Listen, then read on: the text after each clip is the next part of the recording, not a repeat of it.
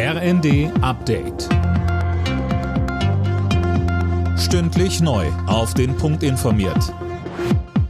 Ich bin Anna Löwer. Guten Tag.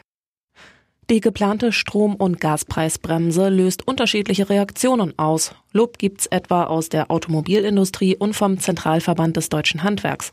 Linda Bachmann, Umweltschützer, kritisieren das Ganze dagegen. Ja, Greenpeace etwa spricht von einer fatalen Leerstelle. Mithilfe von Steuergeldern werde Energie billiger. Jeglicher Anreiz, das Klima zu schützen, fehlt aber.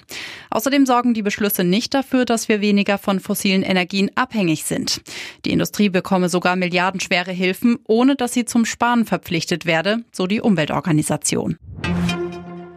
Das neue Wohngeld wird laut den Kommunen erst deutlich verzögert ausgezahlt. Der Städtebund geht davon aus, dass es teilweise bis zum Sommer dauert. Philipp Nützig, woran liegt das? Die zuständigen Ämter haben schlichtweg zu wenig Personal. Das erklärte Städtebundchef Landsberg der Bild. Schon jetzt dauert es bis zu sechs Monate, bis ein Antrag bearbeitet wird. Künftig haben aber noch deutlich mehr Menschen Anspruch auf Wohngeld. Stellen die alle einen Antrag, staut sich die Bearbeitung weiter. Zwar haben die Kommunen Stellen ausgeschrieben, laut Landsberg können sie aber kaum besetzt werden. Die Weltartenkonferenz hat hunderte weitere gefährdete Tier- und Pflanzenarten unter Schutz gestellt. Darunter sind auch fast 100 Hai- und Rochenarten. Zahlreiche Meeresbewohner sind vom Aussterben bedroht.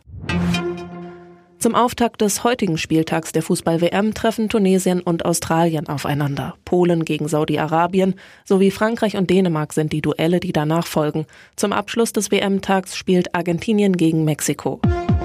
Alle Nachrichten auf rnd.de